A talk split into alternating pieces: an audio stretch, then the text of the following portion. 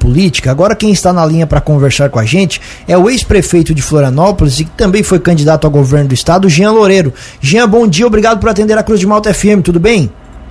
Bom dia, bom dia a todos. Juliano, é um prazer estar falando com vocês e toda a comunidade aí do sul do estado de Santa Catarina. Prazer é todo nosso. Jean, gostaríamos de começar lhe perguntando agora com mais calma, passou o tempo, já dá para ah, uma avaliação sobre o processo eleitoral? O senhor se arrepende de algo de o que fez nessa eleição? Ao contrário, acho que eu saí maior do que entrei do processo eleitoral. É, eu tinha um alto grau de desconhecimento em Santa Catarina, era conhecido mais na Grande Florianópolis. Conseguimos fazer uma campanha em todas as regiões de Santa Catarina, trazer nossas propostas, mostrar o nosso trabalho.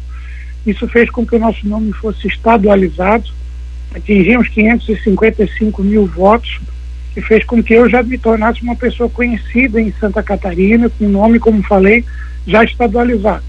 Isso é uma etapa que às vezes tem que se superar para poder vencer uma eleição. E nesse foi assim quando eu fui prefeito de Florianópolis, em 2012 eu concorri, fui para o segundo turno, não venci as eleições, em 2016 vim mais conhecido, acabei vencendo o processo eleitoral. Hoje Santa Catarina já me conhece, eu na condição de presidente estadual do União Brasil, posso visitar as regiões, formar o partido, dar entrevista nas emissoras, já conhecendo a realidade local e também as pessoas já conhecendo um pouco do GEA. Isso que a gente vai continuar fazendo nos próximos quatro anos. Por isso que eu não me arrependi. Acho que foi uma etapa para atingir um objetivo que a gente pretende chegar no futuro próximo. Essa era até uma pergunta que eu iria fazer para o senhor, né? Essa questão de. Era um grande desafio que o senhor tinha, era estadualizar o seu nome, sair de prefeito de Florianópolis para ser o governador do estado de Santa Catarina e ser conhecido em outras regiões. Então, apesar da derrota, o senhor considera que teve sucesso?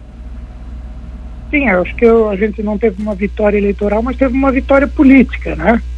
É, numa eleição onde se polarizou a campanha nacional e quem não estava ligado a essas polarizações, o eleitor acabou ignorando nesse processo. Nós tivemos uma vitória retumbante em Florianópolis, aonde as pessoas nos conhecem, né? E ali acabou tendo um resultado que acabou projetando a votação. Nos demais regiões acabou sendo ligado, era Bolsonaro ou era Lula, né? Isso tudo dificultou candidaturas que não tinham vínculo à candidatura nacional. Então, apesar de tudo isso, a gente conseguiu superar, fazer uma grande votação, demonstrar nossa proposta para Santa Catarina, mostrar que trouxe um projeto viável para o Estado, de muito trabalho, de perspectiva, de desenvolvimento econômico e social. E é isso que a gente quer continuar fazendo, né? continuar demonstrando que queremos trabalhar para Santa Catarina, que o nosso partido tem interesse em poder ter um bom resultado nas eleições municipais, preparando-se para a eleição de 2026. Sobre o resultado das eleições em si, Jean, a, o, o, PT pela primeira vez foi ao segundo turno aqui das nossas, eh, da, da, do nosso estado. O senhor considera isso mais mérito do PT ou mais a questão da divisão do voto e justamente o que o senhor acabou de falar, a questão da polarização? Como é que o senhor vê o resultado das eleições? Décio Lima é um candidato preparado, né? Ele não pode ter o mérito de quem consegue chegar no segundo turno.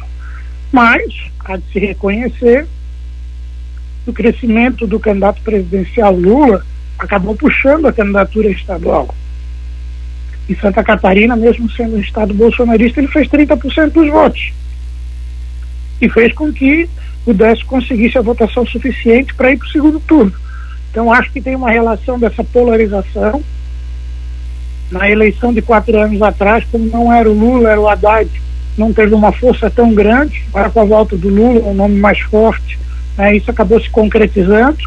Então, acredito que, como eu falei, as candidaturas que estavam ligadas às, às candidaturas nacionais polarizadas foram aquelas que tiveram vantagem, que foram alavancadas pelas candidaturas nacionais, e foi o caso do Jorginho Melo com Bolsonaro e do Décio Lima com Lula. E qual é a expectativa que o senhor tem para o governo Jorginho Melo aqui no nosso estado? Desculpa, pode repetir, por favor, fugiu a ligação? Qual é a expectativa que o senhor tem para o governo Jorginho Melo aqui no nosso estado? Olha, é, primeiro a gente fica na torcida para que seja um governo de sucesso, né? É o nosso trabalho. É muito cedo ainda para poder avaliar. Ele nem conseguiu compor ainda o, o colegiado na sua totalidade. Provavelmente ainda aguarda os desfechos da eleição da Assembleia Legislativa, os próximos encaminhamentos. Mas a gente fica numa torcida. Nós queremos fazer um trabalho e a nossa bancada na Assembleia vai agir assim de independência, mas uma independência construtiva. Nós não vamos fazer uma oposição por fazer oposição, não é nossa característica. Nós vamos votar a favor dos projetos que são bons para Santa Catarina, defender aquilo que ele faz correto e buscar ter uma correção de rumo, eventuais erros que possam acontecer na administração. Então a gente fica numa torcida para que seja um governo de sucesso. E a orientação para a bancada da Alesc é estar junto com o MDB na presidência? Orientação nossa, primeira, que foi fechada em conversa com os três deputados estaduais do União Brasil, tanto o deputado Jair Mioto, Marcos da Rosa e Sérgio Guimarães, foi primeiro de fazer o alinhamento com o PSD. É, a gente tem, tanto na liderança do deputado Júlio Garcia, mas em toda a bancada do PSD, uma afinidade que já vem do processo eleitoral. É, formamos um bloco partidário junto com o PTB, com sete deputados estaduais. Esse bloco tem um alinhamento com o bloco do PMDB e PSDB. Existe a formação de poder fazer uma, um nome independente na Assembleia, e essa é a orientação, né, que pode ser do PMDB ou pode ser um outro desse bloco. Nosso objetivo é poder estar junto com essa construção que permita trabalhar em harmonia, mas com independência dos poderes entre o legislativo e o executivo. Falando da sua situação agora, Jean, qual é a, a, a atual, a, as últimas informações aí, muita coisa circulou na mídia da sua relação com o atual prefeito de Florianópolis, seu sucessor, Topázio Neto? Muitas vezes a mídia, né, ela provoca informações vindo de especulações políticas que não têm realidade.